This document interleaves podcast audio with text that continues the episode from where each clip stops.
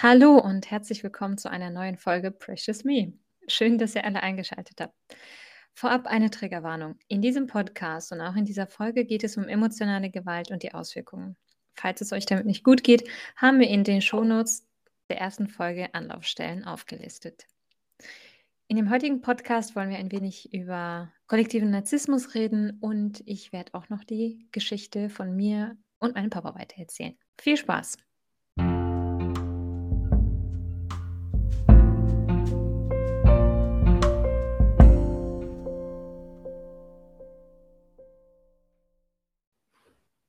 Genau, wir hatten ja letzte Folge ein bisschen über den Narzissmus gesprochen, der Gruppen betrifft.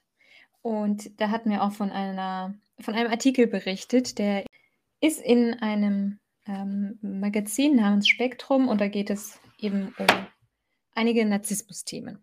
Magst du vielleicht mal anfangen? Gerne. Also, äh, wir haben bis jetzt immer nur vom individuellen Narzissmus gesprochen, aber es gibt ja auch den kollektiven Narzissmus und dabei handelt es sich um Folgendes.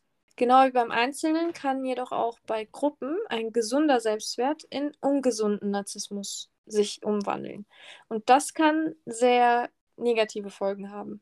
Und zwar, ja. wenn aus der Ich-Sucht ein überbordendes Wir-Gefühl wird, sprechen Psychologen von kollektivem Narzissmus. Bei dem ist das Merkmal besonders stark ausgeprägt, dass die Mitglieder einer Gruppe das Gefühl haben, sie, sie seien besser oder aus, außergewöhnlicher als andere. Die eigene Gruppe ist beispielsweise, ähm, also das können Gruppen sein, wo die Menschen einer bestimmten Nation angehören, also Gesellschaftsschichten oder sexuelle Orientierungen können da eine Rolle spielen. Und äh, Individuen sehen sich dann in diesen Gruppen als einzigartig und. Ähm, Aber dann so geht es ja nicht um die Individuen, die Gruppe sieht sich ja dann. Ja, also die Individuen in dieser Gruppe sehen sich äh, alle dann. Okay. Also das, genau, gemeinsam mhm. sehen die sich dann yeah. als besser. Ja. Und besonders. Und das kann dann halt meistens äh, sind ist im Militär, in die mhm. in ökonomischen Machtsorten. Äh, Gottesfürchtigkeit spielt eine Rolle, also kann auch sein in religiösen ähm, Einrichtungen und dass sie nicht äh, nur sich selbst dann schön, also wie äh, sich selbst nur loben, sondern dann auch wirklich einen Groll oder einen Hass gegenüber anderen Gruppen bilden. Mhm. Und dann dieses Machtspiel da beginnt. Wir sind besser, wir sind ähm, besonders und ihr seid nichts wert. Und dann kommt dieses. Vor allem die anderen sind dann eifersüchtig, ne? Oder Entweder Genau. merken die das nicht, die sehen das nicht, was für eine Gruppe äh, tolle Gruppe, tolles Land, tolle Religion, tolle Zugehörigkeit. Zu einem Geschlecht kann das auch sein. Ähm, und wenn, dann seid ihr neidisch. Genau, diese Selbstverliebtheit ist dann in, in diesem Gruppenbild dann auf einmal aktiv. Also Genau. das, was wir bis jetzt eigentlich über individuellen Narzissmus so äh, erzählt haben, dieses alle sind eifersüchtig auf mich und uns. Ja üben die dann genau in Gruppen aus. Ja. Was ich spannend fand, ähm, dass Studien jetzt zeigen, dass nicht jeder Mensch, der verstärkt zu Narzissmus neigt, auch ein kollektiver Narzisst sein muss. Das heißt, umgekehrt scheint es aber auch so zu sein, dass wenn ein ausgeprägter Hang zum kollektiven Narzissmus vorhanden ist, oft auch eine Form von Selbstverliebtheit einhergeht. Und oft dann auch dieser verletzliche Narzissmus. Also nochmal gesagt, ne, die individuellen Narzissten an sich, wenn man die untersucht, narzisstische Persönlichkeiten, neigen nicht mehr zum kollektiven Narzissmus. Aber wenn man die Gruppe von kollektiven Narzissten untersucht, dann merkt man, dass da oft Menschen sind, die eben einen stärkeren Hang zur Selbstverliebtheit haben. Was ich auch interessant fand, was danach erwähnt wird, ist, dass ähm, meistens kollektive Narzissten hypersensibel hm. gegenüber jedem Anzeichen von Kritik an der eigenen Gruppe sind. Und ähm, sie werten das auch meistens als Angriff an sich, an, ihr, ja. an sich selbst. Also können die das nicht so gut unterscheiden und wir sind dann ziemlich. Äh, ich glaube, die verschmelzen dann so mit der Gruppe, ne? Also so dieses genau. Ich-Gefühl, Gruppengefühl, das verschmilzt dann so.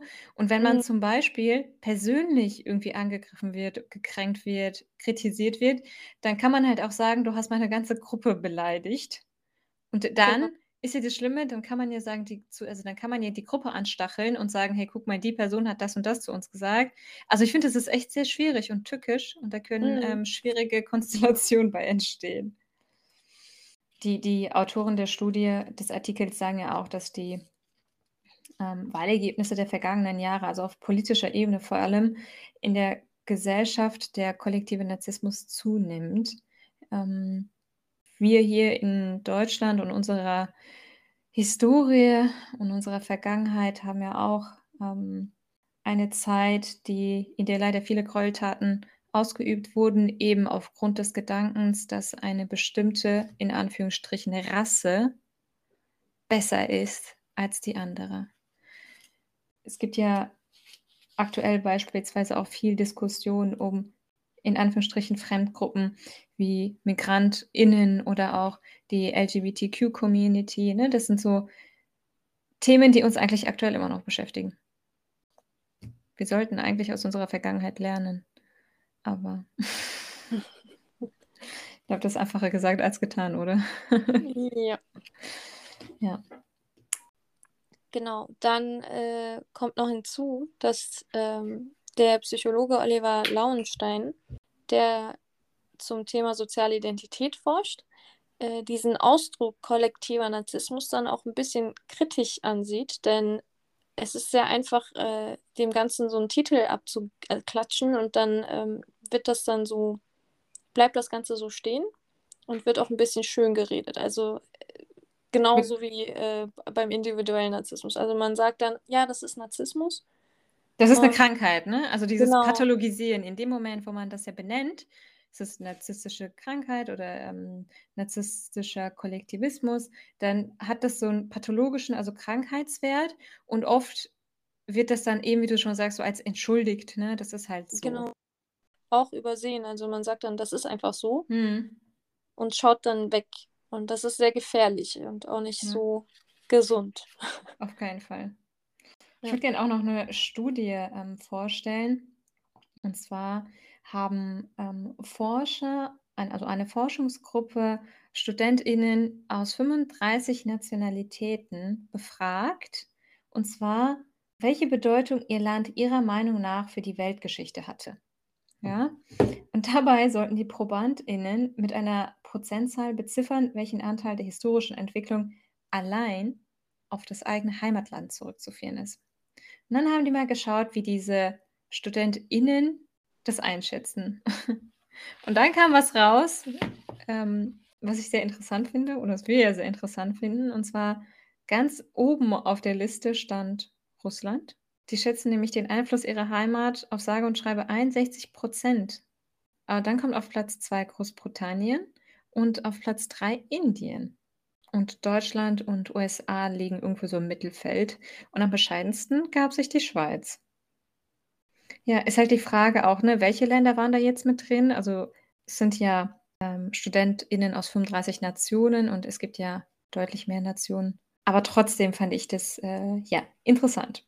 Wichtiges Thema, was uns auch im Alltag begegnet, ähm, was man aber oft nicht so gut mitkriegt ähm, und was echt verheerende Folgen haben kann.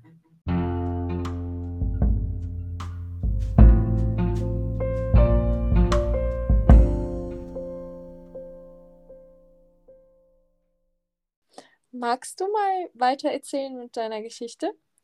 Kann ich machen. Ich hätte berichtet, dass an dem Abend dann die Polizei zu uns gekommen ist. Genau. Und dass mein Vater das ja abgestritten hat, dass er solche Äußerungen getätigt hätte, dass meine Mutter uns und vor allem mich manipuliert hätte, dass wir sagen sollen, dass Papa quasi mit den Waffen droht, aber das natürlich nie passiert wäre. Er hätte nur seine Waffen gereinigt. Für Außenstehende ist das natürlich, ähm, also es macht Sinn, Hm. aber für mich halt nicht, weil während der Corona-Phase ist Papa nie zum Schützenverein gegangen. Genau, ich glaube, er war ein halbes Jahr lang nicht dort. Also er hat ein halbes Jahr lang nicht diesen Tresor geöffnet oder die Waffen daraus entnommen, eher so rum. Die waren ein halbes Jahr lang da drin. Ähm, und er hatte auch keinen Anreiz, die gerade rauszuholen. Also es gab auch kein, keine Veranstaltung, kein Treffen im Schützenverein oder irgendwas ähnliches. Also es gab einfach keinen Grund, die Waffen gerade rauszuholen. Und natürlich macht er das genau dann, wenn das mit uns kriselt, wenn Mama gerade da ist. Und dann stellt er das so dar, also ich habe die ja nur sauber gemacht. Also im Endeffekt veräppelt er uns einfach. Es ist so krass. Es ist einfach so, also der hält uns alle für blöd. Genau, und der hat ja dann weiter abgestreitet, dass es keine Waffen gibt. Und wir haben dann versucht, die Polizei so ein bisschen zu überzeugen. Ähm, ja, doch, mein, mein Bruder vor allem, der hat gesagt, als ich, ein, als ich jünger war, gab es diese Waffe in unserem Haus und die ist nicht angemeldet, weil die lag irgendwo im Haus rum. Die war nicht mal im Tresor, das muss man mhm. dazu sagen. Und er hat gesagt, dass er damit äh, im Garten rumgespielt hat. Und dann hat die Polizei quasi so eine Gefahreneinschätzung gemacht und ist zu dem Schluss gekommen, dass die das Haus nicht durchsuchen werden, weil man nicht weiß, wo diese Waffe ist, ob diese Waffe noch existiert. Und deswegen bräuchte man das Haus nicht mehr durchsuchen. Man sollte anmerken, du meintest ja auch, er hat richtig bühnenreife Schauspielerei ja, abgezogen. Ja. Und äh, ich denke mal, dass er dann auch in dem Moment von sich überzeugt hat, dass er mhm. unschuldig ist. Ja, genau das war es. So war, ja, und das haben die PolizistInnen halt auch nicht geglaubt, aber ich meine, das hat sie beeinflusst. Ähm, und dann haben wir nämlich auf eigene Faust gesagt, wir werden das Haus durchsuchen auf diese Waffe. Das musst du dir mal vorstellen. Die Polizei ist bei uns im Haus, untersuchen das Haus nicht und dann sagen wir, okay, dann suchen wir, weil die Gefahr ist zu groß für uns. Und dann haben wir gesucht und tatsächlich haben wir sie im Schlafzimmer meiner Eltern über dem Schrank, über dem Kleiderschrank gefunden. Und dann haben wir das natürlich gemeldet und dann hat uns die Polizei geglaubt. Also ich, das war wirklich so der Schlüsselmoment, wo die gemerkt haben, okay, dieser Mann lügt. Dieser Mann ist nicht ehrlich. Das war wirklich bis zu dem Punkt, da waren bestimmt schon zwei Stunden vergangen oder anderthalb, aber es war echt eine lange Zeit, weil Papa musste ja auch seine Waffen abgeben, die haben in den Tresor geschaut, ne? Also das haben die schon gemacht. Aber dass wir diese Waffe gefunden haben, das war so der Moment. Ich glaube, da waren, sind so die Zweifel bei den, bei den PolizistInnen auch dann etwas ja. verschwunden. Genau, und dann wurde aber aufgrund ähm, eben, aufgrund dieser Tatsache wurde dann der RTW bestellt, dass mein Papa eben wegen dieser fremdgefährdenden Aussage äh, einmal klinisch begutachtet wird und ist dann nachts um elf oder so, wurde er dann in die Psychiatrie gefahren, um dort quasi einmal psychiatrisch untersucht zu werden. Kurze Frage. Ja. Ähm, habt ihr die Waffe gefunden, während die Polizei noch da war oder ja. habt ihr die nachher noch? Nein, Ach das so. ist alles passiert, während die Polizei da war, weil die gesagt haben, wir suchen nicht. Die Gefahr oder die Wahrscheinlichkeit, dass die Waffe noch existiert, ist sehr gering. Alles und haben dann nicht gesucht. Und dann haben wir halt gesagt, nee, wir suchen aber. Und dann haben wir die gesucht, gefunden, die Polizei dann hochgerufen, das war halt in der oberen Etage. Und als sie das gesehen haben, diese Waffe, und das war auch keine kleine, ähm, waren die so, oh, und dann hat nämlich diese leitende Polizistin veranlasst, dass Papa psychiatrisch vorgestellt wird. Und mein Papa voll fromm, ja, mache ich. Ich habe ja, also der war so selbstsicher auch dort. Boah, das ist so schlimm. Also ich finde, das ist so, der ist so überzeugt von sich, dass er sagt, ja klar, mache ich. Ich habe ja, ich habe ja nichts zu verbergen. Also der stellt einfach alle, vor allem auch die PolizistInnen, als dumm dar. Das ist so heftig, selbst nachdem die Waffe gefunden wurde. Die gehört Mhm. nicht mir. Die gehört nicht mir. So, das war seine Aussage. Ich weiß nicht, woher die kommen. Krass. Ja, einfach so Der hätte auch Dings bringen können. Das hat die Frau, das hat die Mama von denen dahin getan, nur um Weißt du, weißt du, was er später gesagt hat? Boah, es war so heftig. Boah, da sieht man noch mal diese Züge. Er hat dann später gesagt, um sich wieder aufzuwerten, also andersrum, er hat das genutzt, um sich wieder als den Guten darzustellen. Er hat nämlich gesagt, dass die Waffe eigentlich, dass er die damals von dem Bruder meiner Mama bekommen hat. Und dass er, als die Polizei da war, ja hätte sagen können, dass das ja nicht seine ist, sondern die von dem Bruder meiner Mama. Aber das hätte er ja nicht gemacht. Sowas würde er ja nicht ja. machen. Siehst du? Oh, irgendwie, irgendwie dreht er das immer wieder um. Ja. Irgendwie schafft er das. Das ist krass. Ja. Ne? Und er hat es aber nicht dort gemacht, sondern er hat es im Nachhinein genutzt, um sich vor der Familie gut darzustellen. Auch vor der Familie meiner Mama. Ja, und dann ist er eben ähm, mit dem RTW in die Psychiatrie gefahren. Ich muss sagen, das war kein schöner Moment, ähm, so zu sehen, dass sein Vater ja in Anführungsstrichen abgeführt wird irgendwo. Mhm. Ähm, aber irgendwo war auch Erleichterung da, weil ich wusste, okay, da guckt jetzt noch mal jemand mit drauf. Ähm, wir können unsere Sachen packen. Und die Polizei hat auch tatsächlich so lange gewartet, bis wir unsere Sachen gepackt haben. Und wir sind dann zu meinem Vater, äh, äh, zu meinem Bruder gezogen. Der war auch frisch umgezogen in ein Haus. Deswegen hatten wir da auch Möglichkeiten, da überhaupt hinzugehen. Da bin ich eben auch bis heute dankbar. Genau. Wir haben echt alles gepackt, so das Wichtigste eigentlich. Also du musst dir das echt wie so eine, das war echt so eine Nacht- und Nebelaktion. So in der maximal halben Stunde, Stunde haben wir alles gepackt.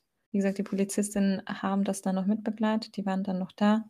Aber was da auch noch passiert war, als er in der Psychiatrie angekommen ist, haben, haben die, hat der diensthabende Arzt die Polizistin angerufen und die haben dann an mich weitergegeben. Und ich habe dann quasi sowas wie so einen psychopathologischen Befund, das heißt Allgemeinzustand, ähm, Orientierung, äh, Gedächtnis etc. Dann habe ich da so einen psychopathologischen Befund vorgesprochen mit dem Arzt, habe nochmal die, hab noch den Hintergrund erklärt, auch so die Persönlichkeitsstörung und, und, und. Es war echt so, als ob ich so als Psychotherapeutin in einem anderen Fall bin einfach. Das, ich wollte gerade sagen, haben die das dann so angegeben, dass du eigentlich äh, eine Psychotherapeutin bist und das schon. dann auch. Ja. Krass. Ja, deswegen habe ich halt mit dem, mit dem diensthabenden Arzt gesprochen und habe das dann erklärt. Ja. Aber weil Papa an dem Abend äh, anscheinend glaubhaft von Eigen- und Selbstgefährdung distanziert war, wurde er dann entlassen und ist dann zu der Familie gefahren, die sich ja bei meinem Onkel getroffen hat. Und dann hatte er die nächste große Bühne. Mitleidsrunde.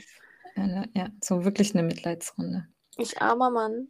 Meine eigenen Kinder haben mich von Das erzähle ich beim nächsten Mal. Abgestochen. Das war, ja, ja, es ist, das, das, ja, kommt beim nächsten Mal nochmal, weil das war dann der nächste Schlag ins Gesicht tatsächlich, was wir danach noch zu hören bekommen haben. Das war Victim Blaming vom Feinsten. Also, also dass die Opfer quasi beschuldigt werden. Kenne ich nur so. zu gut. Ja, eben. Die Situation. Ja. Das ist echt. Genau. Beim nächsten Mal. Beim nächsten Mal. okay.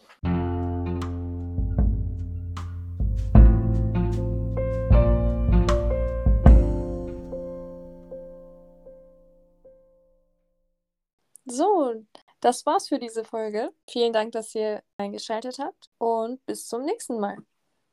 Tschüss. Tschüss.